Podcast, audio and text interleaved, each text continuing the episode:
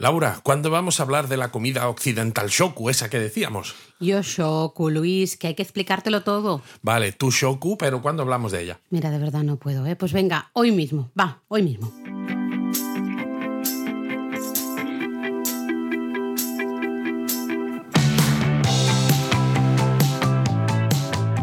Bienvenidos a Japonesamente. Un podcast sobre cultura japonesa de Lexus producido por Japonismo. Yo no sé si es el verano que me tiene las meninges derretidas, pero... Estás imposible. Este chiste, para empezar ya con el teatrillo, ha sido como O sea, es demasiado. que no has esperado ni a terminar el teatrillo. O sea, pum, Nah, en medio del teatrillo ya me has metido ahí el Yoshoku, tu shoku. Las cosas hay que hacerlas ya de primeras. El shoku, ella shoku, ellos shokus, nosotros shokus y así, ¿no? ¿Cómo así se conjuga esto? ¿Cómo va? Si lo haces así, ya es cuando es un poco excesivo. Claro, tú no has sido excesivo. Bueno, pues sí, ya llevamos unos cuantos episodios hablando de, del- de la comida, ¿no? Y hablamos justamente en el episodio del Washoku, dijimos que nos gustaría hacer eh, esa. también hablar de la otra parte, ¿no? Que sería el, el Yoshoku. Así que aquí estamos hoy, justamente para hablar de eso, de la comida occidental o de influencia occidental, que básicamente es una contraposición del término Washoku, ¿no? Eso que ya contamos en ese Exacto, episodio. pero es una dualidad curiosa, ¿no? Esto del yo y el wa, eh, el yo como lo occidental y el wa lo japonés, pero sobre todo es en contraposición, porque si os paráis a pensarlo, ¿qué tiene que ver un plato de cocina cuya influencia viene de Francia, por ejemplo, o de España, con otro plato que viene de China, por ejemplo, en su origen, ¿no? Lo que quiero decir es que realmente son cocinas muy diferentes, pero Japón le gusta contraponer lo propio con lo de fuera y lo de fuera lo mete todo a veces en, en un único en un único contenedor. Bueno, aquí eh, hemos hablado muchas veces de la importancia de la restauración Meiji, ¿no? Últimamente en el podcast siempre acabamos hablando de, Pero de bueno, ese tiene contexto. sentido, ¿no? Porque claro, estamos hablando de comida, pues restaurante, pues la Bueno. restauración Meiji. Madre mía, así no se puede. ¿eh? Ya sabéis, se lo hemos hablado varias veces, que es un momento, este final, eh, final del periodo Edo, comienzo ¿no? de ese Japón moderno. Es un momento que Japón deja atrás un poco todo ese feudalismo, por decirlo de una manera, del periodo Edo, gran modernización, gran occidentalización del país, de todas sus estructuras eh, de gobierno, de sus estructuras sociales.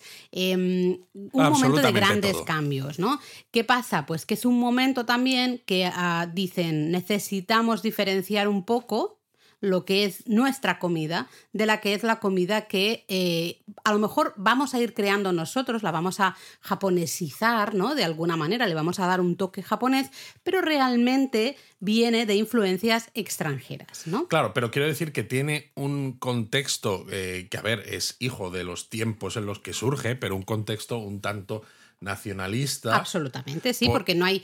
Realmente también lo comentábamos en, en- en ese, en esa reflexión que hacíamos en el episodio del Washoku, ¿no? Decíamos, hay platos, y de hecho hemos hablado ya de algunos platos eh, aquí en el podcast, hay platos que ya forman parte del recetario japonés, son platos japoneses, y en cambio, formalmente, eh, siguen siendo yoshoku, es decir, esta comida claro, de influencia Se occidental. nota que era un momento de cambio, esta restauración Meiji también, eh, ya no solo de cambio, sino también de eh, lo que decíamos en varias ocasiones, e incluso en el episodio de Japonesamente sobre las minorías y Nihon Jinron y demás, ¿no? Es un momento de creación del Estado-Nación eh, como concepto moderno, eh, que Japón llega un poco más tarde que a los países occidentales, precisamente por este periodo de cierre de las fronteras, cuando el periodo Edo y demás. Y claro, tienen que crear esa, mm, esa identidad japonesa, esa conciencia ¿no? de que nos une algo que es común a alguien de Hokkaido con alguien de Okinawa y entre medias con alguien de, de Tokio y demás, ¿no? Entonces, claro, es, vale, tenemos todo esto que es nuestro y, para que entendamos que lo que es nuestro y lo que no, pues todo lo demás va a ser el Yoshoku. Absolutamente. Eh, y de hecho, justamente como estamos en un momento histórico muy diferente, con una globalización y también unos platos que, claro, han ido evolucionando y se han ido colando ¿no? en las cocinas, en los paladares japoneses. Hacíamos ya la reflexión en el episodio del Washoku, creo, ¿no? O quizá en algún otro, no recuerdo, pero hemos hecho ya esa reflexión de eh, este término Yoshoku va a seguir existiendo en un futuro. Pues probablemente, yo apuesto a que no, creo que, que va a ir perdiendo. Depende fuerza. de cómo evolucione la sociedad japonesa, de todas maneras, porque también se ha visto en tiempos recientes que les sigue gustando mucho esa distinción de nosotros frente Al resto. al resto, ¿no? Entonces, Mm. aunque realmente no tenga ningún sentido, eh, que yo creo que no lo tiene, eh, hablar de Yoshoku, porque muchos de estos platos que son Yoshoku están hiperadaptados a, pues, a la idiosincrasia japonesa, paladar japonés, a los gustos absolutamente, japoneses, sí. a los ingredientes Y ya japoneses. que son japoneses. Efectivamente, japoneses. porque tú eh, intentas comer ese plato fuera, ¿no? Pues aquí en España mismo, en el resto de Europa, y no los hacen igual o directamente no se hacen de Mm. esa manera. Entonces, Es importante recalcar, eso sí, que estos platos Yoshoku de los que vamos a hablar hoy, os vamos a poner ejemplos para que quede todo muy claro, eh, realmente solo hace referencia a todas estas recetas y platos eh, que surgieron justamente a finales del periodo Edo, ¿no? comienzos de- del periodo Meiji, en ese momento de occidentalización y modernización. Realmente los platos de influencia occidental anteriores a este momento estrictamente hablando, no son yoshoku, ¿vale? Por ejemplo, la tempura. Ahí está, Que es un ¿no? clasicazo, ¿no? Que cualquier persona hoy en día ya conoce y asocia a plato japonés. Pero bueno, fue importada por misioneros portugueses, castellanos en el siglo XVI y se inspira en técnicas de cocción de buñuelos. Exacto, ¿no? De, de, bueno, al final de todos esos misioneros que estaban por la zona de Nagasaki y demás. Al final es importante entender que cuando esos primeros europeos, ¿no? Esos portugueses, castellanos, llegaron a Japón en 1543, evidentemente trajeron muchos platos, técnicas. Esto lo hablamos también cuando hablábamos de las técnicas de cocina, ¿no? Decíamos, Eso es. pues ciertas frituras, ciertas cosas llegaron de fuera. Eh, platos como, por ejemplo, tú lo has dicho, la tempura, pero O- también el nambanzuke. ¿no? Exacto, que son como, bueno, escabeches Es un y este escabeche, tipo de cosas que hace básicamente. mucha gracia porque tú lo llamas nambansuke y suena muy japonés, ¿no? Pero cuando piensas en cómo está hecho, dices, pero si es eh, pues un escabeche, que es algo muy español. No, y hasta el propio nombre Namban eh, viene de los bárbaros del sur, a los que se referían a todos esos justamente portugueses, castellanos, al final eh, todos los, esos primeros europeos que, que llegaban en el 1500. o luego, por por, ahí, ¿no? ejemplo, el castela. La ¿no? castela, Que- eso que es, el al pastelito final este. Un bizcocho. Pero Total. bueno, pues esto vino también de, de todas esta gentes. Lo curioso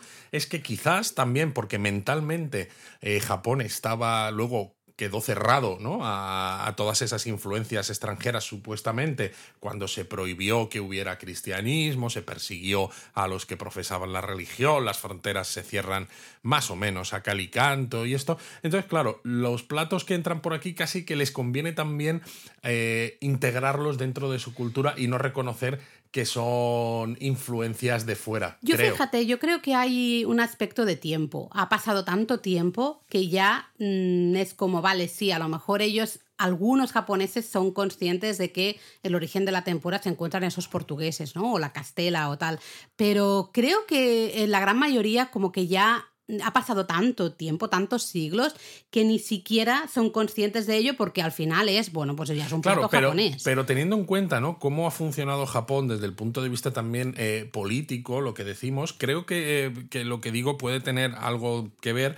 Porque es eso, en la época del periodo Edo no se quería reconocer que había influencias extranjeras. Cierto, sí, también. Y luego es, no podemos evitar que existan las influencias no, y de extranjeras, hecho las pero queremos, queremos, para algunas cosas, las pero necesitamos. queremos marcar que lo nuestro es otra cosa. Sí, ¿no? sí, Entonces, sí. Sí, eso es, es interesante del periodo Meiji. A lo mejor podríamos hacer algún episodio histórico y hablando. Bueno, ya se nota que el periodo Meiji es de nuestros gusta, nos eh, periodos históricos favoritos. A mí me flipa el periodo Meiji porque sí que tiene esta dualidad extraña, ¿no? De, por un lado, necesitamos eh, occidentalizarnos, necesitamos, porque se veía Occidente como lo moderno, ¿no? Entonces necesitamos tirarnos ahí a tope con todas estas cosas occidentales, necesitamos irnos a Europa, irnos a Estados Unidos, aprender todas esas cosas, etcétera, etcétera, pero a la vez el mantener el, pero no quiero perder lo que me hace eh, japonés, ¿no? Lo que nos hace ser japoneses, lo que nos diferencia también del resto y mantener un poco pero también ese es un equilibrio poco, es curioso. Pero es eso, ¿eh? inseguridad también, Sí, ¿no? sí, Porque sí, cuando dices lo que tú justo dices ahora, necesito mantener lo que me hace diferencia al resto, que me hace igual a todos los japoneses. Sí. Es porque no tienes muy seguro que sin estas cosas la gente vaya a tener claro que comparte unos rasgos comunes y que Sí. comparte una, una polis, ¿no? Sí. Eh, el- el senti- en el sentido de una comunidad política. Recordad que esto también ya lo hemos hablado en este momento, en el periodo Meiji, final de- del uh, periodo Edo. Recordar, ¿no? Se abre el país de manera forzosa, pero se abre el país y especialmente está el, el- deja de estar en efecto la prohibición de comer carne roja y de hecho ya lo hemos hablado cuando hemos hablado de la carne aquí en el, en el podcast se promueve ¿no? un poco la dieta occidental que es una, una dieta mucho más claro rica en carne porque la japonesa en- hasta ese No momento tenía. no tenía no y dice eh, se piensa realmente que esas dietas extranjeras habían influido en el mayor tamaño físico de los occidentales, ¿no? Y lo que se buscaba es que los japoneses también, oye, crecieran un poquito más porque Exacto. un Esto poco- en el artículo que hemos hecho recientemente sobre el Wagyu tenéis más detalle además de cuando el emperador en una, un fin de año, ¿no? más bien un año nuevo, Año nuevo, eh, sí. mostró, eh, salió comiendo carne. Que eso es, eso es y importantísimo, porque fue claro, la muy importante figura. para normalizar Claro. el comer carne, que era algo, pues que es eso, estaba prohibidísimo. Lo curioso es que en tiempos recientes también todos estos cambios en la dieta, incluso cambios mucho más recientes en cómo se desayuna, no, no tanto que si el arroz, el pescado eh, Sí. a la plancha y demás, Sí. han hecho que cuando vais por Japón, eh, pues si estáis viajando actualmente y os encontráis con chavales de instituto, por ejemplo, a nosotros nos ha pasado, hay algunos que ya empiezan a ser muy altos. Mm. Sí, sí, sí. Muy, Las nuevas altos. generaciones suben con fuerza, ¿eh? Realmente ya el, un poco ese mito, ¿no? O esa del manera. japonés bajito. Sí, es- eh, lo- los que son ya de una generación un poco, incluso un poco mayores que nosotros, Sí. todavía suelen ser bastante Más- bajitos. más bajitos. Pero yo me he encontrado a, a chavales jóvenes que alguno era incluso un poco más alto que yo y me quedé flipado. Sí, la verdad es que sí. Entonces, bueno, el yoshoku realmente destaca por la carne, ¿no? La carne como uno de los ingredientes principales. Muchos de los platos de yoshoku que veremos hoy,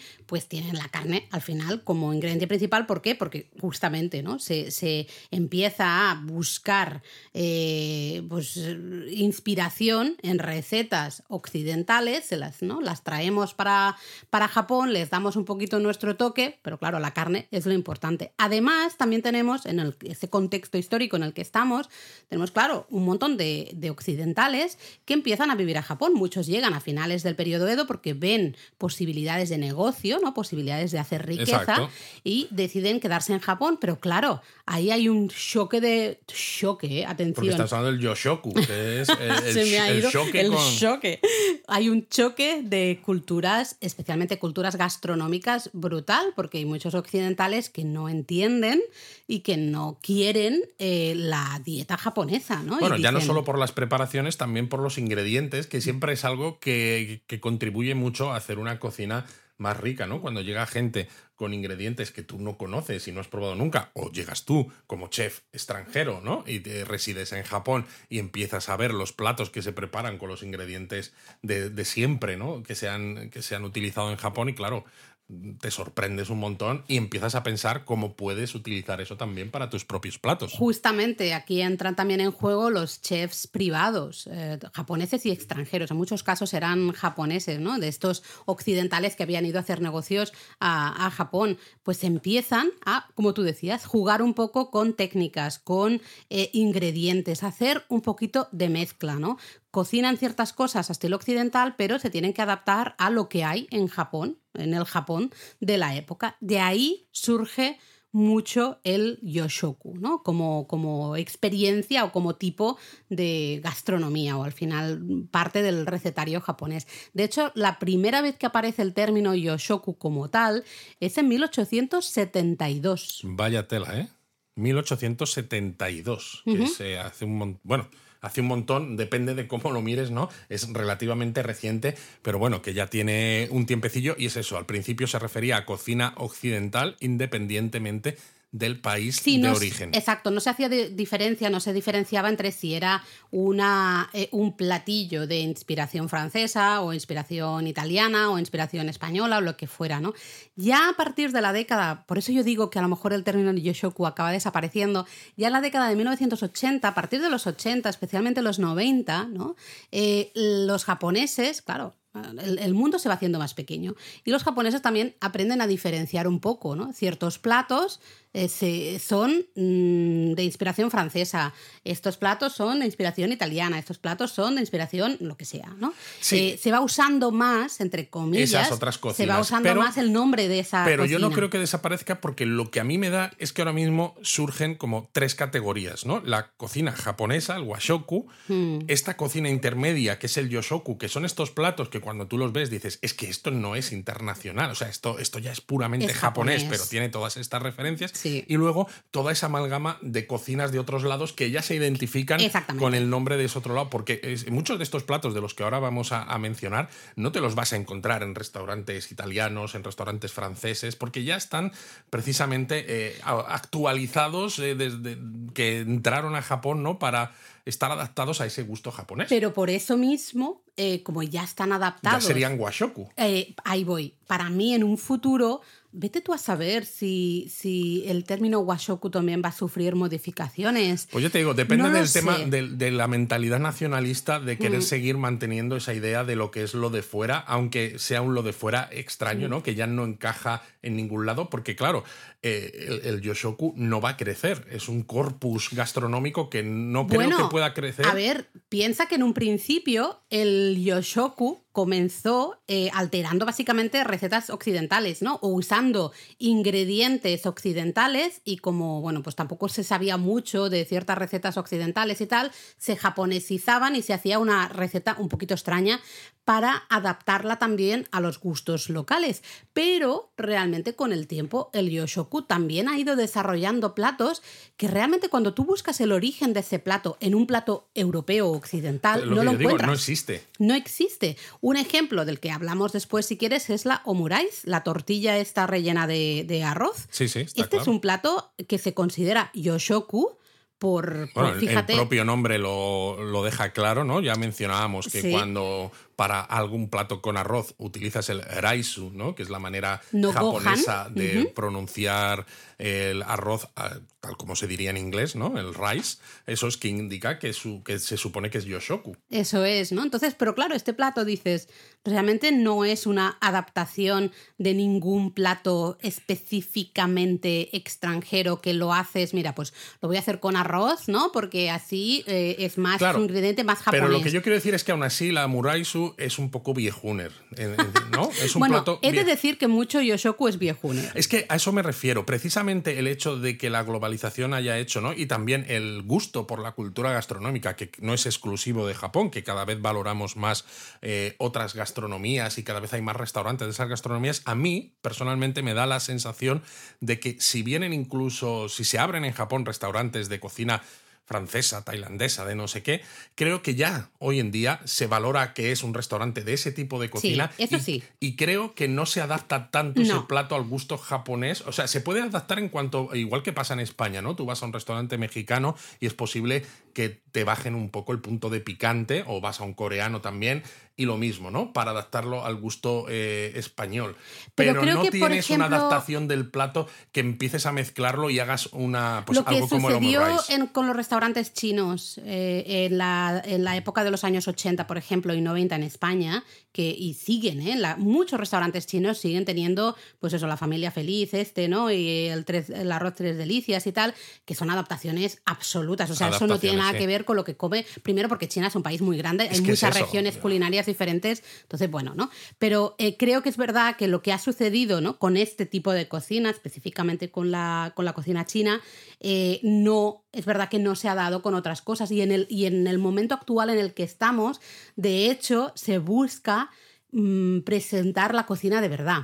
A eso me refiero. Estoy de acuerdo que tú puedes bajarle un poco el picante en, cocinas que son, pues eso, Pero lo que se quiere precisamente es, decir, yo tengo un restaurante de cocina de tal sitio y lo que busco es presentar los platos tal como se hacen en ese sitio. Por eso creo que va a ser mucho más complicado que ese yoshoku que surge eh, integrando ingredientes, preparaciones y demás, y que incluso como el omuraisu, ¿no? Que junta eh, aspectos que no encuentras fuera de ahí, me da la sensación de que no va a evolucionar mucho. No, y justamente, yo creo que estamos de acuerdo, eh, no sé si el, el, punto final es el que quizá no sabemos bien bien qué va a pasar. Estoy totalmente de acuerdo contigo de que no hay evolución y como no hay evolución, estos platos Yoshoku cada vez son más japoneses y, y la gente en un futuro se va a olvidar del origen eh, extranjero o no por, por esa manera que eh, cómo fueron japonesizados. Claro, pero a los japoneses les gusta mucho tener categorías para las cosas. Les encanta tener nombres diferentes, conceptos, ¿no? Todo, todo como muy bien especificado. Por eso, entonces eh, a mí me da la sensación de que aunque sea algo estanco, que se quede sin evolucionar, va a permanecer. Eh, casi, yo creo, creo. Bueno, no estaremos aquí para verlo, pero bueno. Si, alguien está escuchando este podcast en el año 2324, pues que le deje un comentario al que sea que está haciendo japonismo, ¿no? Pues a lo mejor mi tatara tataranieto y, que nos lo diga. Eh, bueno, hemos, hemos dicho, ¿no? Justamente que eh, siempre se buscan manera de japonesizar de alguna manera o usar técnicas o usar otros ingredientes japoneses también para llamar al final la atención eso en el periodo Meiji, ¿eh? para llamar la atención de los japoneses al final, porque no, claro, son recetas nuevas que se van creando al final para los japoneses. Esa manera de japonesizar los platos puede ser de muchas maneras eh, diferentes, ¿no? Por ejemplo, eh, cosas como, bueno, es que, hay, es que hay mucha variedad en el yoshoku, es imposible especificar exactamente qué es yoshoku, ¿no? Tienes que fijarte muy bien en el un poco el origen de los ingredientes o ciertas técnicas, pero porque digo que hay mucha variedad porque fijaros, hay platos de yoshoku que los podemos comer con cuchara, nada de palillos, como por ejemplo el curry. Ya, hablamos aquí de curry, ¿no? Eh, hay platos de yoshoku que vienen acompañados de pan. O, en cambio, hay otros que vienen acompañados de arroz, pero en el caso de que si es Yoshoku, si es de influencia extranjera, como tú decías antes, no va a ser Gohan, no va a ser ese arroz, sino va a ser Raisu, del inglés rice, ¿eh? escrito en katakana, para que quede claro que esto viene de fuera. Rice, rice, rising sun. Exactamente, ¿no? Como por ejemplo el kareraisu, el arroz al curry. Un guiño a Exile. Sí, tú, tú a lo tuyo, tú a lo tuyo, ¿no?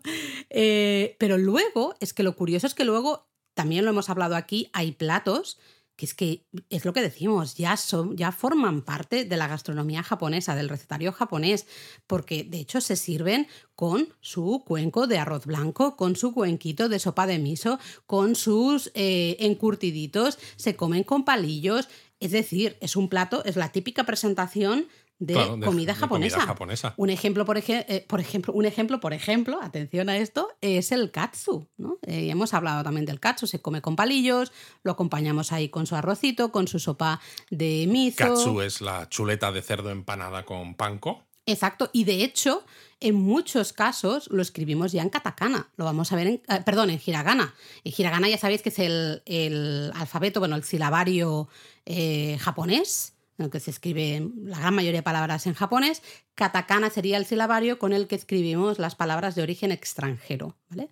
Entonces, realmente ya katsu ha entrado, ya forma parte de la gastronomía japonesa y lo vemos en el propio uso del lenguaje, que ya en muchos casos en algunos casos lo vemos todavía escrito en katakana, pero en muchísimos casos lo vemos escrito en hiragana. Eso ya es indicativo de que ya lo sienten suyo, ¿no? Ya es. Bueno, esto, pasa, esto pasa incluso con el ramen también. Sí. En muchos sitios lo ves en hiragana, pero todavía hay muchísimos, incluso más, donde el ramen, por lo que sea, se sigue escribiendo en katakana. De hecho, lo raro no es cuando tú lo ves escrito en hiragana. Bueno, porque a veces ponen raumen. Y ponen para, raumen. Para hacer la A larga, porque claro, la A larga en, en hiragana no existe. No, eh, no, hay el concepto de, de, alargar, ¿no? Esas AES. Esto es algo típico de la pronunciación extranjera, con lo cual eh, sí que se ve en el katakana. Y es curioso porque a veces dices, ¿por qué pone raumen? Porque la U normalmente se usa para alargar, ¿no? La, alargar las U's o las O's.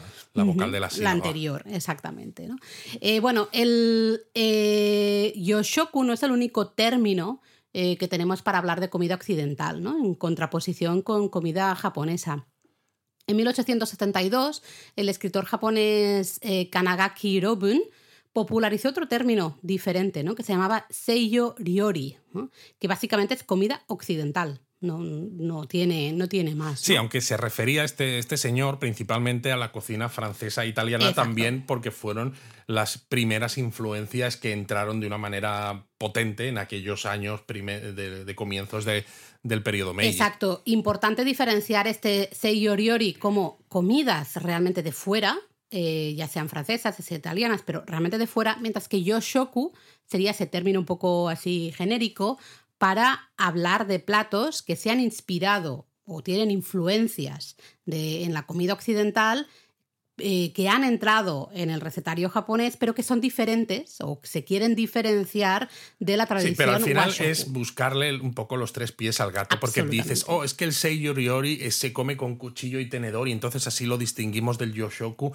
que ya se come con palillos, a veces con cuchara, y dices, ¿pero qué tiene que ver la cuchara? Pues bueno, lo, metes ahí porque como hay platos de yoshoku que se comen con cuchara, eh, no puedes pensar que hay algo que no cuadra, pues venga, pues el yoshoku también se puede comer con cuchara y lo distinguimos. Es que eh, al final mm, este debate es súper interesante, ¿no? ¿Qué es comida japonesa? ¿El yoshoku es comida japonesa? Lo hemos hablado aquí ya en el episodio de hoy, lo hablamos en otros episodios. Eh, jo, yo es que sigo diciendo, ha pasado más de un siglo. Eh, muchos de los platos, o casi, no sé, todos los platos del recetario Yoshoku forman parte ya de la gastronomía japonesa. Bueno, fíjate que estamos haciendo una reflexión ahora que llega con más de 100 años de tardanza casi, porque Jihei Ishii, en un recetario completo que publicó en 1898, que tela, ¿no? Ya ha pasado más de 100 años, decía, Yoshoku es comida japonesa. Fíjate. Es decir, ya había algunas voces, es verdad que pocas, y tuvo poco éxito, ¿no? Porque no, todavía se... No cuajó, no cuajó. No, cuajó, pero, pero alguna gente ya decía, es que el Yoshoku es comida japonesa. Es que, claro, eh, no, quizá no tiene una historia, entre comillas, tan larga como la del Washoku pero realmente es eso, el yoshoku en la actualidad es una pata más de la, de la gastronomía japonesa. Y sobre todo cuando en muchos casos, como el ejemplo que has puesto del katsu, eh, se sirve con el mismo estilo que utilizas para el washoku, ¿no? La sopa de miso, el cuenco de arroz, la presentación, eh, ¿no? Ese tres platillos y encurtidos y demás. Y dices, no tiene. Sansai. Efectivamente, no tiene ninguna diferenciación del resto, solamente en el ingrediente que utilizas, la preparación, pero es que incluso con el ingrediente, porque tú has mencionado antes que la carne es uno de los ejemplos, pero cuando luego ahora en un rato hablemos de ejemplos de Yoshoku, no vamos a mencionar el sukiyaki, por ejemplo, no vamos a mencionar el shabu shabu. ¿Y qué ingrediente tiene, eh, no? Como, ¿Qué ingrediente proteínico tiene tienen esos platos. Ternera, además. Ternera o mm. cerdo. Y, mm. y, entonces dices, pero ¿qué me estás contando? ¿Cómo puede ser que platos que utilizan como ingrediente principal la carne se consideren hiper japoneses, ¿no? Y fuera del yoshoku, y sin embargo otros, ah, es que como este tiene carne, este sí que es yoshoku. No tiene ningún sentido. es más por cuándo surgieron ciertos platos, eh, también las técnicas o si ciertos ingredientes, no lo sé, es complicado, es muy, muy, muy complicado. También es interesante, claro, yo decía, en un futuro quizá desaparece este término yoshoku, porque, y ahora también hacíamos la reflexión, ¿no? El, washoku quizá tiene una historia, entre comillas, más larga. El yoshoku es relativamente reciente y más si tenemos en cuenta que realmente la explosión del washoku, del, perdón, del yoshoku, ¿no? Esa comida con influencia occidental, eh, se vio después de la Segunda Guerra Mundial, es decir, surge con, con en el periodo Meiji, eh, pero realmente se mete en, muchísimos restaurantes, hasta en el recetario eh, del día a día, ¿no? Las casas japonesas después de la Segunda Guerra Mundial, ¿no? Que, es cuando los, algunos ingredientes que a lo mejor antes costaba más conseguir o eran más caros, eh, pues claro, eh, de golpe después de la Segunda Guerra Mundial, especialmente durante el milagro económico japonés, pues oye, se pusieron como muy de moda, ¿no? Estaba muy de moda, se popularizó mucho este bueno, tipo una de comida. De decir, ahora podemos, ¿no? Tenemos dinero, posibles para, para hacer esto. de todas maneras... Eh, pero eh, digamos que realmente dices, claro, hacer relativamente poco, pero yo pregunto, a un japonés tú le preguntas, eh, olvídate del curry, por ejemplo, el curry no es japonés, no puedes comer curry porque no es comida japonesa, por ponernos así como un ejemplo muy chungo. Mm, a ese japonés le da algo, porque la gran mayoría va a decir, ¿cómo que no? Perdona, pero el curry ya es algo nuestro, ¿no?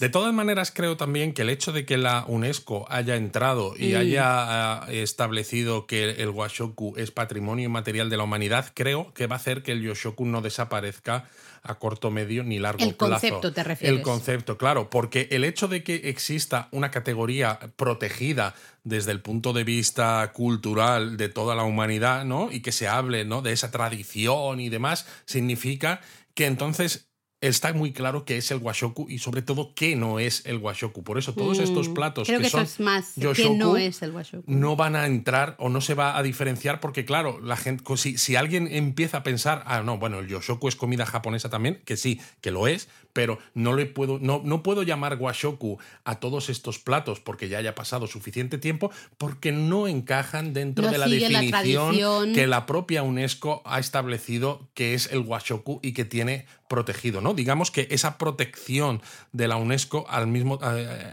está muy bien, ¿no? Pero al mismo tiempo lo que ha hecho también ha sido encapsular ciertas cosas de la tradición culinaria japonesa y ponerlas en, pues eso, una cápsula del tiempo, ¿no? Inmutable, en. Cierto modo. Eh, creo que para entender un poquito más la importancia del yoshoku en, bueno, en el mundo actual, ¿no? En el Japón actual, deberíamos poner, deberíamos hablar de algunos ejemplos de, de, Yoshoku. Si nos estás escuchando, si es la hora de comer, mm, para esto, eh, agarra algo de comer y luego un bocadillo, un sándwich. Dale al play otra vez porque vamos a hablar de platillos que están todos muy ricos, la verdad. Oye, una cosa que tiene el washoku es que el, el, yoshoku, perdón, es que todo está muy rico. ¿eh? Exacto. Hemos hablado ya, uno de los primeros ejemplos que hemos dicho es el katsu, ¿no? El tonkatsu, que es algo que ya hablamos aquí en un episodio del podcast también. Efectivamente, y en el episodio del el donburi. Eso es, ¿no? O sea que ya hemos hablado bastante de, de este platillo platillo.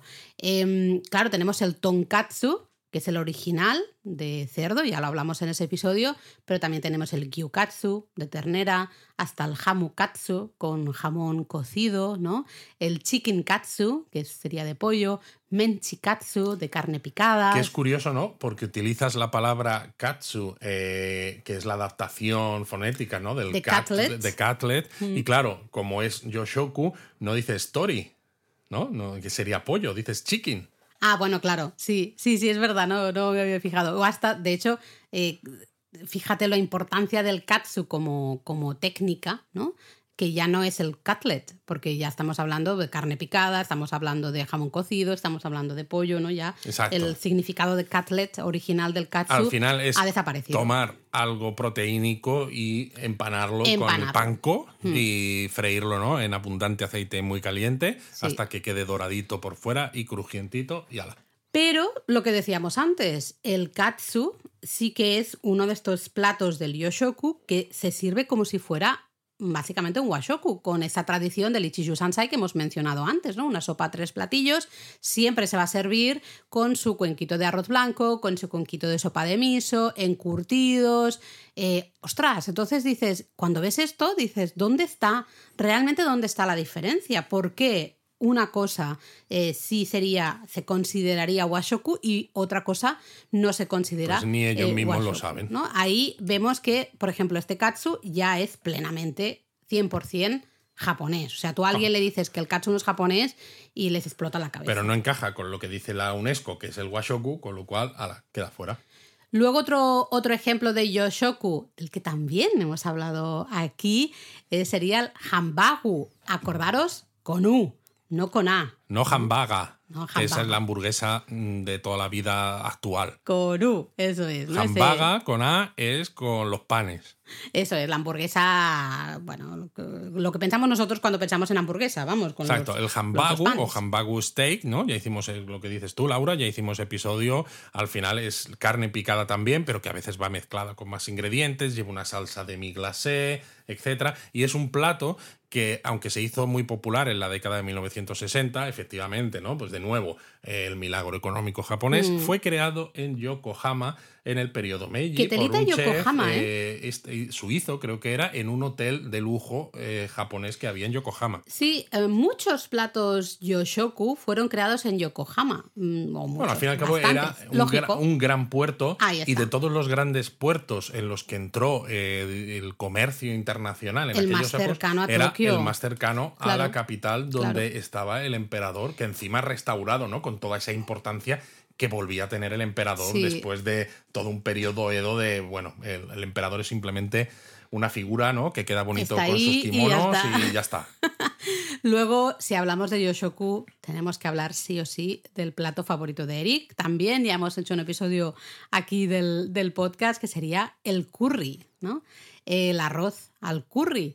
Normalmente se sirve con arroz, ese kareraisu. Fijaros ese raisu, ¿eh? De nuevo, ¿no? ya indica que es de origen eh, extranjero y no japonés. Pero ya el curry es tan popular en Japón que lo vamos a encontrar también con fideos udon, por ejemplo, ¿no? Es el kare udon, eh, súper popular.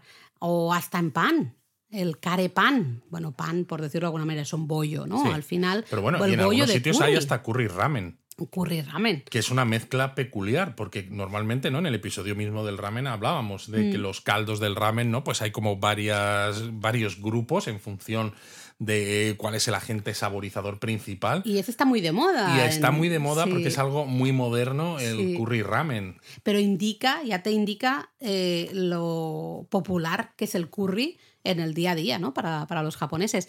Normalmente incluye cebolla, zanahoria, patatas y quizá el más popular, al menos en esta casa, es el katsukare, ¿no? Es decir, con katsu, con ese tonkatsu, que puede ser, de nuevo, puede ser eh, de, De carne pollo, picada, puede de ser de cerdo, pollo, de, de lo que sea, lo que puedes poner lo que quieras. Hay un montón de tipos diferentes de curry. Hemos comido curry con berenjenas, hemos comido de todo, ¿vale? De todo. El curry japonés realmente ya sabemos que es una adaptación del curry inglés. Que a su vez es una adaptación del curry indio. Ahí está. De ahí que se considere yoshoku, porque realmente no se entiende que es, eh, que es una adaptación del curry indio. Que bueno, que el curry indio como tal no existe. Tampoco. Porque al final es un montón de Eso variedades que simplemente, pues en unos casos se utilizan unas especies, en Es que otros claro, casos estamos otras. India de nuevo es otra región con una, exactamente. una gastronomía también muy Pero variada. ¿no? lo curioso de esto es que en Japón no existen diferentes variedades de curry simplemente más o menos por el nivel de picante que Sí. pueden tener, pero lo que es eh, en cuanto a sabor Todos son iguales. son, todos son iguales, ¿no? No es como si te vas a un restaurante Mm. indio que digas, ah, mira, pues un korma, un rogan josh, un... Sí, ¿no? sí. Entonces, un vindaloo, un lo que Sí. sea, ¿no? Entonces es eso, es como tomar una pequeña parte de todas las posibilidades que existen con los curries, entendido como mezclas de especias, Mm. que luego los propios ingleses también, ¿no? Pues eh, cer- cerraron un poco, ¿no? La puerta para, pues, para entender un poco más el plato, ¿no? Y que no hubiera tanta variabilidad, que es lo que lo complica. Y claro, pues a Japón llega y se quedan con uno. Con uno, con ese uno, ¿no? Primero eh, se sirvió a las tropas japonesas, luego pasó a servirse a las escuelas y luego a partir también de los años 60, con ese milagro económico, empezó a ser muy popular y creo que en- a partir de la década de, de los 2000 es cuando realmente el curry explotó como ya eh, plato, uno de los platos preferidos también de los japoneses. Pensaba que habíamos hecho un episodio del curry, ¿Lo has pero ahora dicho? que estamos hablando, creo que no, ¿verdad? A mí no, porque me acordaría de haber hecho estas reflexiones. Pues a lo mejor, mira, nos lo vamos a apuntar porque a lo mejor podría estar sí. bien. Eh, y así a lo mejor puede participar Eric y todo. Ah, sí, aunque mira, no sé, Eric a lo mejor solo dice me gusta el curry y ya está, porque tampoco. Básicamente. Bueno, hasta aquí yo creo que son tres platos de los que ya hemos hablado, que muchos conocéis, pero hay mucho más Yoshoku y alguno muy interesante y muy sorprendente. Y el plato del que quiero hablar ahora, yo creo que es un plato que, uy, eh, llama mucho la atención. Son los spaghetti napolitan. Napolitan, que viene de napolitano, ¿no? La romanización del napolitano, porque se inspira en el ragú napolitano. Pues, Bueno, Dile eso a un italiano. Ponle a un italiano. Claro, unos porque ¿qué llevan unos napolitan. espaguetis napolitan? Que es uno de estos platos que vais a encontrar en los family restaurants, ¿no? Estos restaurantes que a veces hemos hablado que son perfectos para ir si vais con niños, por ejemplo, y no tenéis muy claro que les vaya Pero a gustar también la en cocina. restaurantes especializados en pasta es uno de los platos Sí. más populares. En las cafeterías de estilo japonés, en las kisaten, eh, también es uno de los platos súper populares. Uno piensa, ¿no? Pues una salsa eh, italiana para un plato de espaguetis, pues lleva tomate San Marzano, ¿no? Ahí Sí, San Marzano. En, la, en, en la sartén haciendo chup Sí. chup y esto no. Chup Aquí chup. lleva ketchup. Es, yo creo que es uno de los, permitidme, horrores de la comida yoshoku. Pero luego lleva salchichas de Frankfurt. Eh, Claro, es que lo vas mejorando, ¿sabes? O sea, espaguetis con ketchup, salchichas de Frankfurt. Le vamos a poner bacon, pero no te creas tú que es tampoco un bacon, no, bacon de batalla, ¿eh? Exacto. Y puede ser que lleve alguna verdura, ¿no? Algo, por ejemplo, algunos llevan pimiento verde, otros llevan algunas setas y un poquito de cebolla. Es decir, de aquí, de esto del ketchup al ragú napolitano, o sea, es que es lo que te digo. Tú a, No a un italiano le sirves un espagueti napolitan Y le da una apoplejía. le da un ataque al corazón que ahí se queda. ¿eh? O sea, es, es terrible y en cambio es uno de los platos de pasta más, más, más populares entre los japoneses en la actualidad.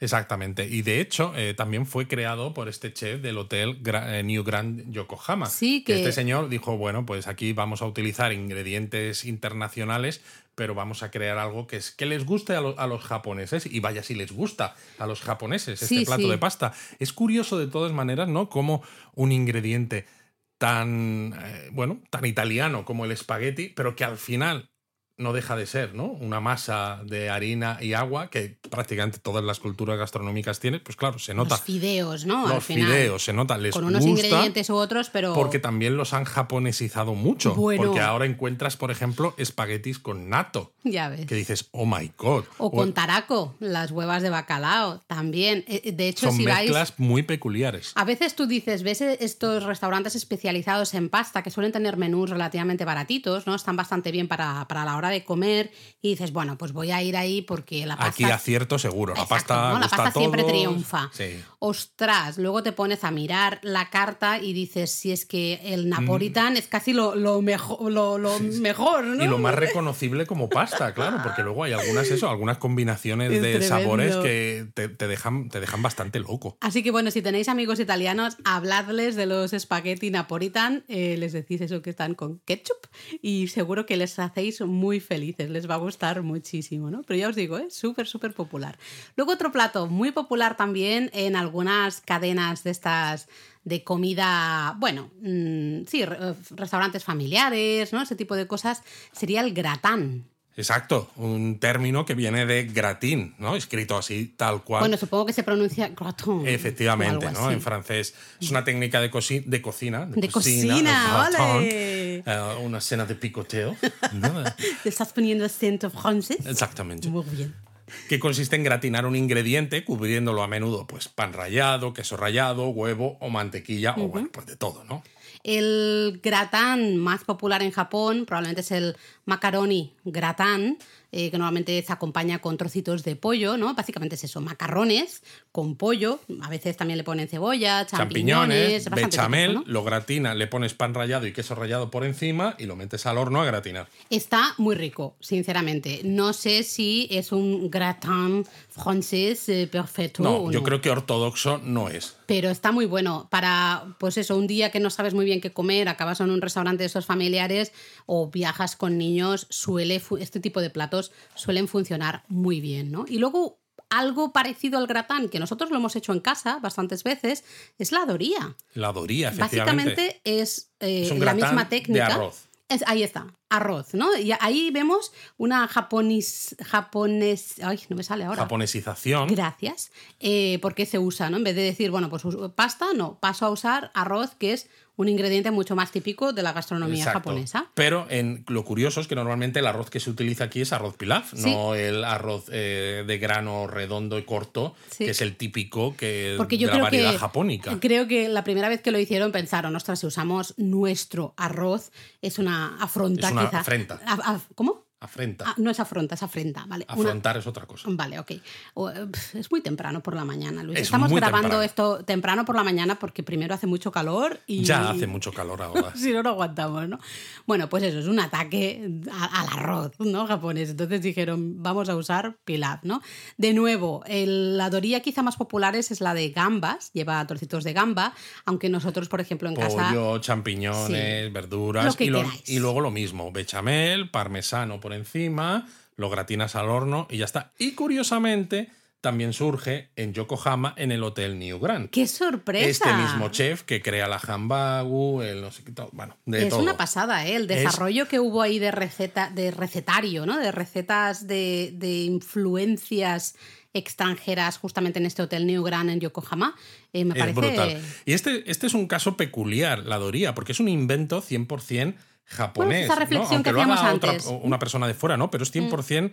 de cocina japonesa, porque yo no he visto que haya un risotto, por ejemplo, gratinado, ¿no? Eh, que sería un poco lo, más parecido, mm. ¿no? Es yoshoku porque es una invención extranjera en un momento además eso de cambio en un hotel donde se caracterizaba por platos de influencia extranjera porque utiliza ingredientes y preparaciones como la salsa bechamel, ¿no? Que es una de las clásicas de la cocina francesa, mucha mantequilla, el queso, el queso. etc. Pero realmente es cocina japonesa. De hecho, fíjate si es cocina japonesa que en uno de los hoteles en los que hemos estado en, en Hakone, ¿no? Probamos una doría de eh, shirako. Es verdad, que estaba deliciosa. Que era además shirako de fugu. Mm, shirako que es para que... Es como el esperma de, pescado, ¿no? las huevas de leche, si queremos. Sí, huevas de leche da menos susto que esperma, pero es esperma de pescado, básicamente, es verdad, a ti no te gustó mucho esa doría de, de Shirako. A mí sí que me gustó. A ti te encantó. Sí, me gustó muchísimo. Y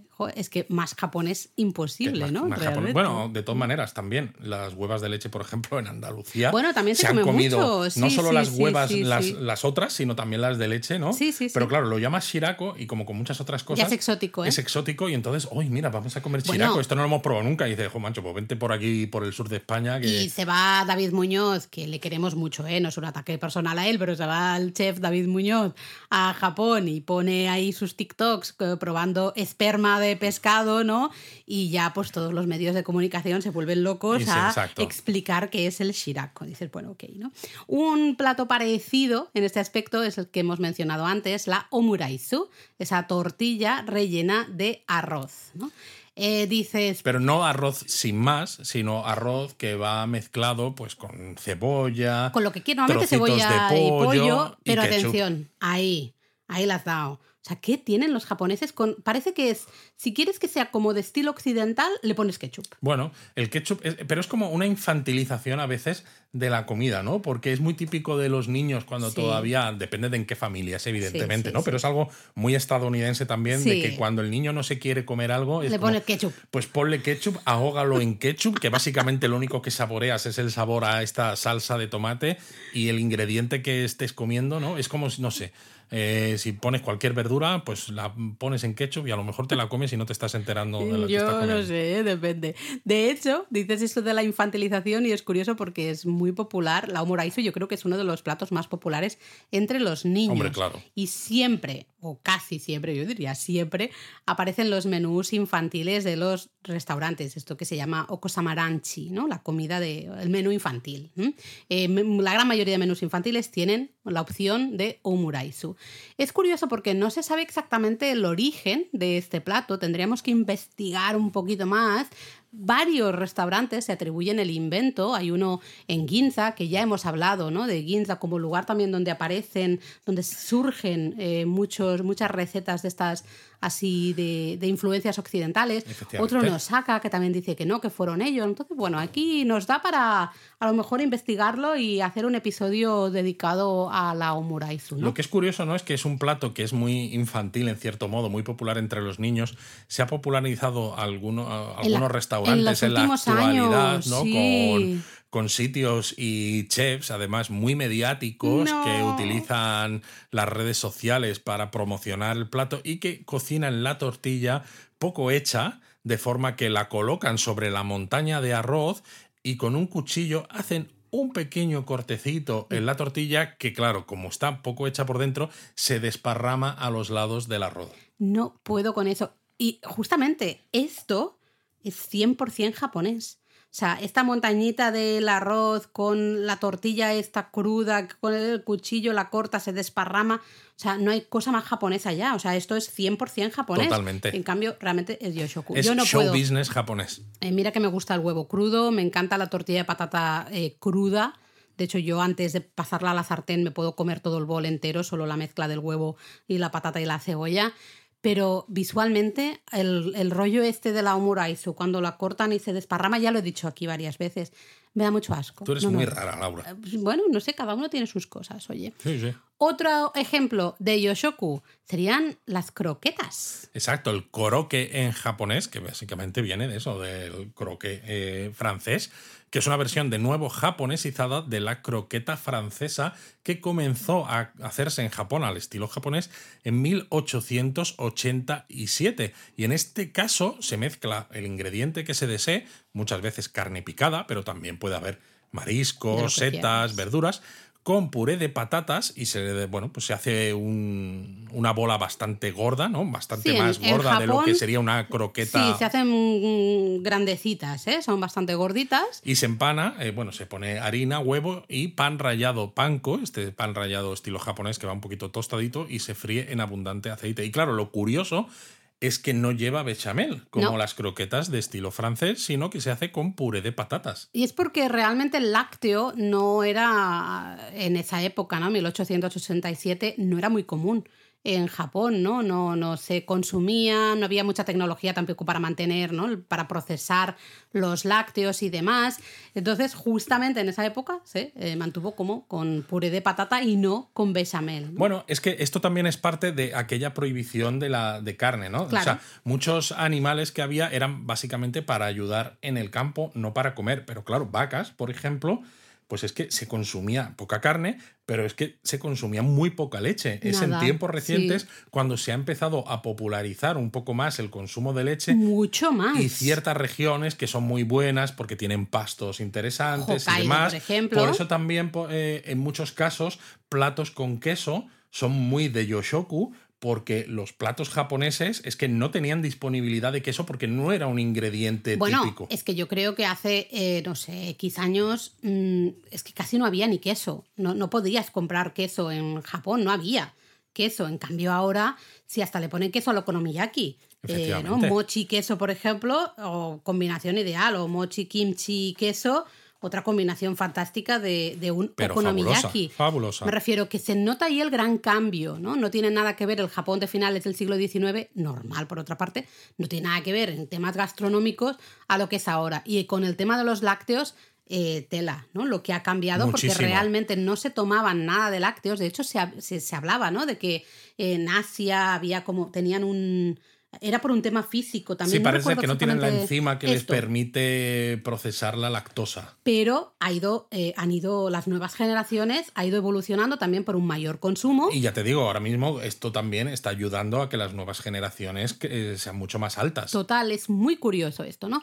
Bueno, las croquetas, esas croque, eh, son súper populares. Los vais a encontrar en la zona de comida preparada en los supermercados. Ya sabéis que todos los supermercados japoneses, bueno, todos los que son un poquito grandes, tienen siempre una, una zona interesante de comida ya preparada. Sí, pero básicamente es la zona de las fritangas. Sí, bueno, tempura, sí, y, y luego fritangas, sí, tienes razón. Bueno, casi también todo- hay, hay algo de fideos a veces. Sí, pero es casi todo comida marrón. Bueno, sí, a mí me gusta. Esto Ah, no, se, a mí me encanta. Se lo dedico a mi, a mi amiga Amber, que siempre en Londres íbamos a comer eh, brown food, comida marrón, era nuestro plato estrella y nos encantaba. Cosas que- empanadas, rebozadas, fritas en abundante aceite, que todas al final tienen color así, pues eso, eh, Marrón. doradito marrón. Marrón, marrón, ya está. También lo vais a encontrar muchas croque en combinis, ¿eh? también. Eh, ahí, además, eh, al lado, en estos puestecillos al lado de la, la caja. caja, sí. Ah, ahí, ahí están.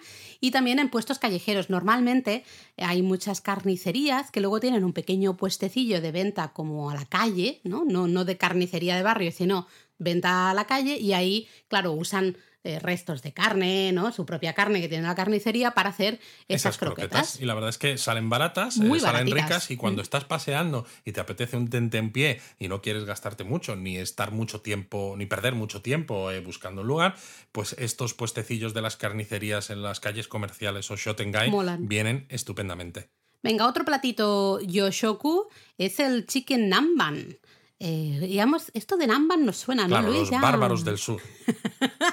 Eh, tal cual, ¿no? Eh, al final, bueno, el, chicken Namban. esto me lo llamo yo a mí mismo. A veces cuando vamos a Japón y tienen alguna actitud un poco así, digo, claro, soy un bárbaro del sur, aquí con mis barbas y demás. Bueno, el, origen de la. Esto como inciso, ¿eh? antes de hablar del plato, pero el origen de la palabra Namban realmente tiene un matiz bastante peyorativo. Hombre, claro. A ver, ya se traducido. Literalmente, la traducción literal es esta, la que dice Luis, bárbaro del sur. Pues eso. Viene de una palabra china, creo, de origen chino, y realmente se usó, se, convirtió en un término así muy usado en Japón para eh, definir algo extranjero, pero mm, no deseable, no bueno, ¿no? El extranjero malo.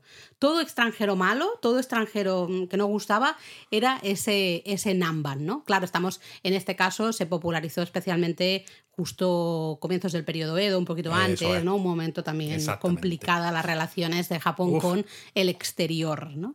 Eh, bueno, ¿qué es el chicken Namban? Es el pollo Namban. Un pollo frito con una salsa que se llama Nambanzu, y con una salsita tártara también, ¿no? Es importante porque, claro, decimos pollo frito y diréis, ah, pues eso es karage. O, a lo mejor tatstage. Exacto. Pero no. O hasta, claro, el karage eh, usamos harina y fécula de patata, ¿no? Para enharinar las piezas de pollo y freírlas. El katsu, del que hemos hablado antes. Utiliza el panko, que es el pan rallado japonés, que es más gruesito que el pan rallado que utilizamos normalmente en España y en otros países, con lo mm. cual tampoco es estilo katsu. Aquí el pollo se enharina, sí, pero luego se pasa por huevo, ¿vale? Eh, primero harina, luego huevo, como hacemos a veces la berenjena aquí en España, ah, ¿no? Bastante típico, y luego se fríe. Ese es el, el, pollo namban. Y luego la salsa esta namban su que tú has dicho, pues lleva vinagre de arroz, eso sí, el vinagre típico japonés, pero al fin y al cabo vinagre salsa de soja, mirin y azúcar, que es una de estas mezclas típicas en la cocina japonesa. Siempre decimos que mirin, salsa de soja, sake, vinagre de arroz hay que tener. Hay que tener siempre si quieres hacer cualquier cosa japonesa. Y luego lo típico es eso, acompañarla de una salsa tártara que normalmente se hace con una mezcla así de mayonesa, pepino, cebolla, creo que también lleva algo de huevo crudo. Lo que pasa es que es ah, una salsa cocido. tártara al estilo japonés, porque la mayonesa utilizas mayonesa japonesa, que tiene un sabor más potente de, que la mayonesa, digamos, occidental, y utilizas además vinagre de arroz también. Sí, sí, sí. Se sabe que este, esta receta, este chicken namban, surgió en un pequeño pueblo de la prefectura de Miyazaki, es decir, estamos en la isla de Kyushu, esa isla que está más al sur Inspirado, eso sí, por cocina portuguesa. Claro, porque justamente en toda la isla de Kyushu es donde, donde había más, eh, más misioneros y más gente de, de estos bárbaros del sur. Se supone, cuenta la leyenda casi, ¿no? que era una comida así como muy humilde, que se, preparaba para el personal de un pequeño restaurante, un pequeño puesto eh, de la zona que se llamaba Nao-chan. ¿no? y luego esto fue en la década, bueno, se popularizó especialmente ahí en, justo después de, la Segunda Guerra Mundial y empezó a ganar popularidad como se, se, coló en el menú del restaurante, ¿no? Como que a, a, lo mejor algún cliente dijo, oye, vosotros estabais comiendo esto y yo lo quiero probar y va, pues acabó en el, en el menú. Primero se encontraba básicamente en Kyushu, era un. Y luego se extendió por el resto de Japón y de hecho, bueno, eh, hay cadenas de eventos, ¿no? Pues como Hotomoto, que lo vais a ver en muchos sitios. Yo me alimenté de chicken namban de la cadena esta de eventos Hotomoto cuando vivía en Kioto al menos una vez a la semana eh, me Por eso digo que es algo pues, de, mira, pues muy fácil de comer, es un perfil de sabor que yo creo que es fácil que te guste mm. y pues bueno, pues típica comida la, Yoshoku. La salsita esta, ¿no? El nambanzu eh, está muy rico, le da un saborcillo ahí al, al pollo Lo tenemos que hacer más en casa. Lo que pasa es que no tienes que buscar la manera de hablar de esta salsa, porque claro, todos los japonistas que están escuchando, es- yo estoy seguro de que cuando has hablado de la salsa estaban esperando que dijeras dulzona. Pero claro, esta no es una salsa dulzona. Eh, sí, porque también lleva azúcar. Sí, pero tiene ese puntillo del vinagre que le da una no, pizca de pero acidez. claro, se, se- se equilibra. Es una salsa dulzona también. Mira, vete al sí. peo. Me- eh, ¿Nos da tiempo a hablar de algún. Sí, hombre, alguno ¿Sí? más. ¿Alguno más? Pues mira, eh, un plato que yo creo que forma parte de la comida de las casas. De las O sea, casas, Que sí. las madres, los padres. Digo madres porque en Japón son Son, normalmente son las más que hacen la comida en la casa, pero pero el bueno, padre casi ni vamos- se le ve, ¿no? Vamos a intentar cambiar las cosas así. Eh, lo preparan muchísimo en casa. Es el nikujaga.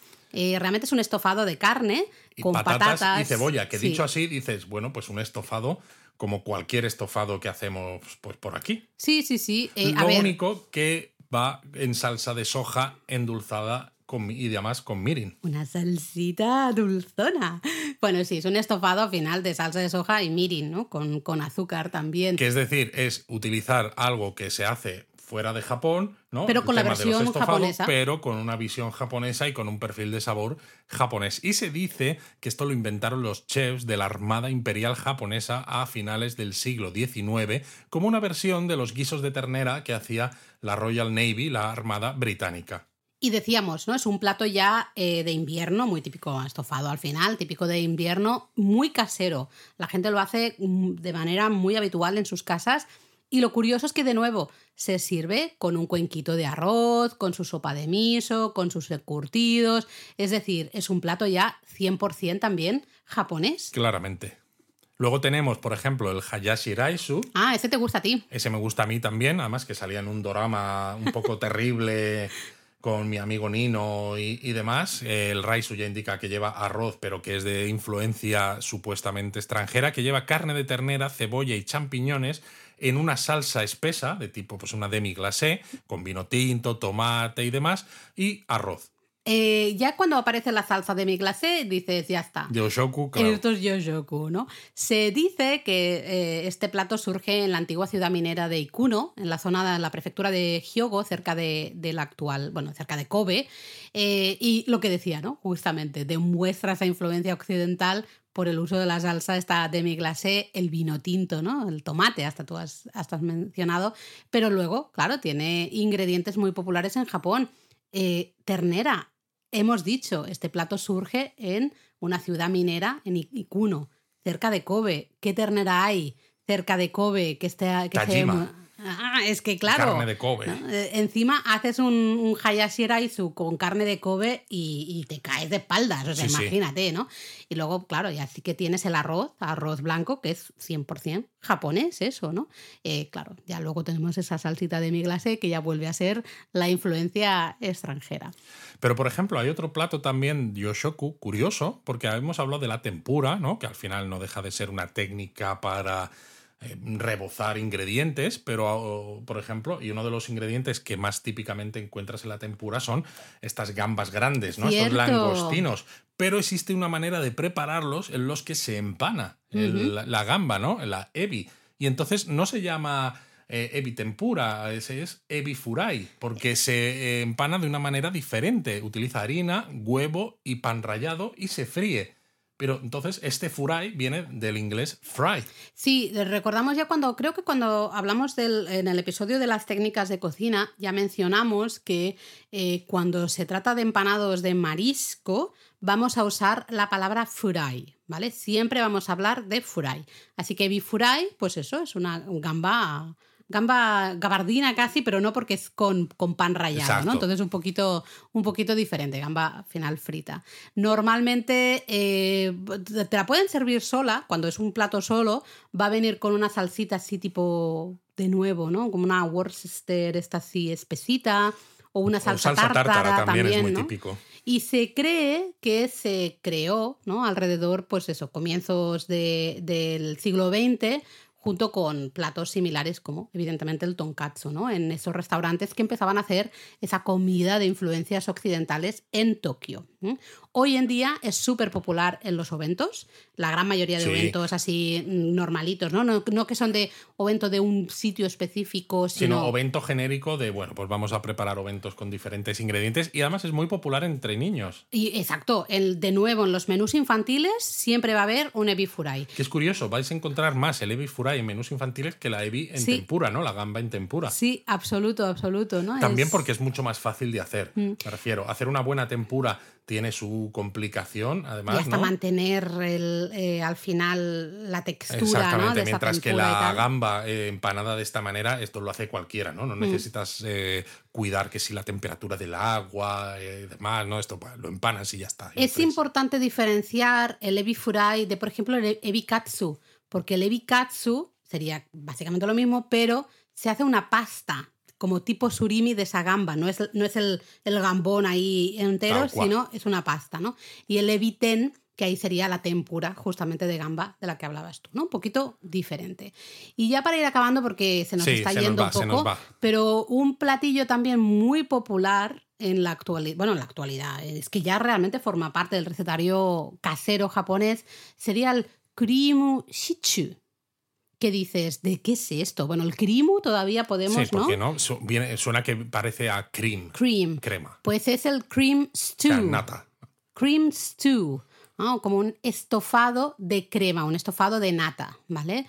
Nuevamente será carne, eh, casi siempre yo lo he visto con pollo, que también eh, puede ser cerdo, con distintas verduras. Al final son cosas todo siempre bastante parecido, ¿no? Cebollas, zanahorias, patatas, a veces le ponen repollo eh, cocinado todo en un roux de este blanco, ¿no? Una, una nata eh, Bueno, un poco el roux es como lo que haces para hacer la bechamel, ¿no? Con mantequilla y harina. Lo que pasa que igual que ocurre en el curry japonés, este roux en Japón para hacer este plato ya viene preparado, ¿no? Ya viene en un bloquecito, con lo cual tú solo lo tienes que añadir a la sartén y luego vas añadiendo el resto de los ingredientes. Ahí está. Eh, ya esto nos indica lo lo, que, lo, instaurado que está dentro del recetario japonés, ¿no? Que dices, de nuevo, volvemos al inicio del episodio, la reflexión, ¿va a seguir existiendo este concepto de yoshoku en un futuro? Cuando todos, ya no solo algunos, sino todos estos platos ya se vean como 100% japoneses, ya ni, ni les entre en la cabeza el origen un poco extranjero de ciertas técnicas, preparaciones o ingredientes, veremos, ¿no? Una curiosidad para acabar, Luis. Eh, muchos platos de estos que hemos mencionado del Yoshoku son ejemplos perfectos de Wasei Eigo. ¿Qué significa eso de Wasei Eigo? Os estaréis preguntando. Pues ahora os lo vamos a contar. Bueno, el Wasei Eigo literalmente es palabras inglesas acuñadas en Japón o inglés japonés. Exacto, son expresiones en japonés que están basadas en palabras inglesas o combinaciones de palabras que no existen en el inglés estándar o cuyos significados difieren de las palabras de las que se derivan. Es decir, son pseudopréstamos lingüísticos o pseudoanglicismos, en cierto modo. Exacto. No hay que confundirlo con las gairaigo, que son préstamos, ¿no? Palabras de, origen extranjero, palabras Exactamente, que simplemente se adaptan a la manera japonesa de pronunciar y ya está. Un ejemplo, lo hemos mencionado en varias veces a lo largo de este episodio, es este de omuraishu, omuraisu, ¿no? Que es la omu, que viene de omelette, y el raisu, que viene de rice o arroz. No existe en inglés este concepto, es una expresión inventada en japonés que se basa en dos palabras que vienen de fuera. Es una combinación de dos palabras de fuera, pero que define un plato, un término nuevo que para el japonés tiene totalmente sentido y tú lo tienes en la cabeza, pero que no tiene su equivalente. Tal cual. Oye, y para ya si ir acabando, porque yo tengo hambre, así que quiero ir a comer, quiero ir a comer yoshoku. ¿Dónde podemos ir a comer estos platillos de origen o influencias occidentales, Luis? Pues hombre, hay, hay muchos sitios. Los restaurantes familiares que hemos dicho, que son relativamente arreglados de precio, donde van estudiantes a veces a simplemente beber algo y pasarse el rato ahí estudiando, o donde pueden ir las familias que viajan a Japón con niños y que no tienen muy claro si a sus hijos les va a gustar la comida japonesa, pues aquí encuentras un montón de cosas que seguro que les gustan. Por ejemplo, Denis, mm. Saiserilla, eh, Jonathan, eh, este tipo de cadenas tienen un montón de platos yoshoku. Luego hay restaurantes que son especializados, están especializados en comida yoshoku, se les llama yoshokuya, literalmente eso, restaurante de Yoshoku. Eh, son restaurantes que se popularizaron muchísimo justamente lo que hemos mencionado antes, ¿no? después de la Segunda Guerra Mundial, con la recuperación económica de Japón tras la posguerra.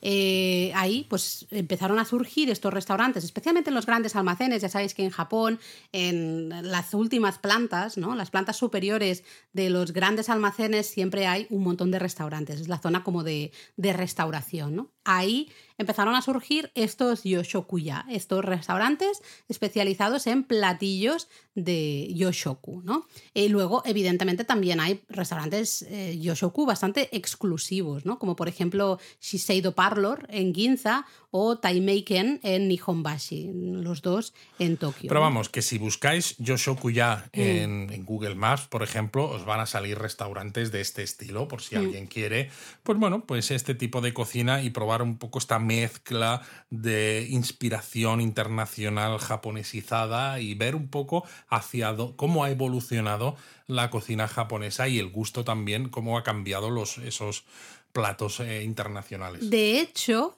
eh, hay un Yoshokuya mencionado en la guía Michelin. Bueno, es Yoshokuya Fujiya, Yoshokuya Fujiya, en la ciudad de Osaka. Bueno, es un VIP gourmand, que significa que tiene buena calidad, cocina a buen precio, no es estrella Michelin, pero es de estos que está recomendado. Destacado. Pues, de que, oyes, aquí pues vas a comer bien. Eh, es un restaurante que fue fundado en 1935 y ellos se, se, se autodenominan como eh, que eso me recuerda a Carnero, a Dani Carnero, un chef aquí de Málaga, ¿no? Que siempre dice que es dar de comer, casa de comidas, ¿no? quitar un poquito el rollo a veces. La tontería a veces que rodea a los chefs. Pues eh, ellos dicen eso, casa de comidas de la ciudad, comedor de ciudad, ¿no? Y es, pues eso, fundado en 1965, ha pertenecido siempre en la misma familia, llevan ya pues cuatro generaciones. Eh, básicamente su clientela son oficinistas locales y gente que vive, ¿no? Por, por la zona y tiene pues muchos, muchísimos platillos de, claro, bueno, con esas influencias occidentales. ¿no? Exacto, un montón de platos, pero además, claro, un poquito, mm, por ejemplo, ¿no? Decíamos las croquetas, que es hmm. un típico yoshoku. Aquí, por ejemplo, tienen croquetas con vieiras y camarones, que dices, oh, bueno, esto ya es un poquito más... Así que bueno, si os apetece... Un estilo Yoshoku, pero le queréis dar un twist, ¿no? algo que sea diferente, pero a la vez que sea muy clásico, muy tradicional. Estamos hablando de un restaurante de 1935, Telita, ¿no? También. exacto. Pues ya lo sabéis, Yoshokuya Fujiya en Osaka, ahí va la recomendación. Luis. Eh, Vámonos a comer, Laura. O sea, yo ahora mismo no, no, Scotty, eh, to, to be up y nos vamos aquí al Yoshokuya Fujiya a, Por favor, por favor. Mátane.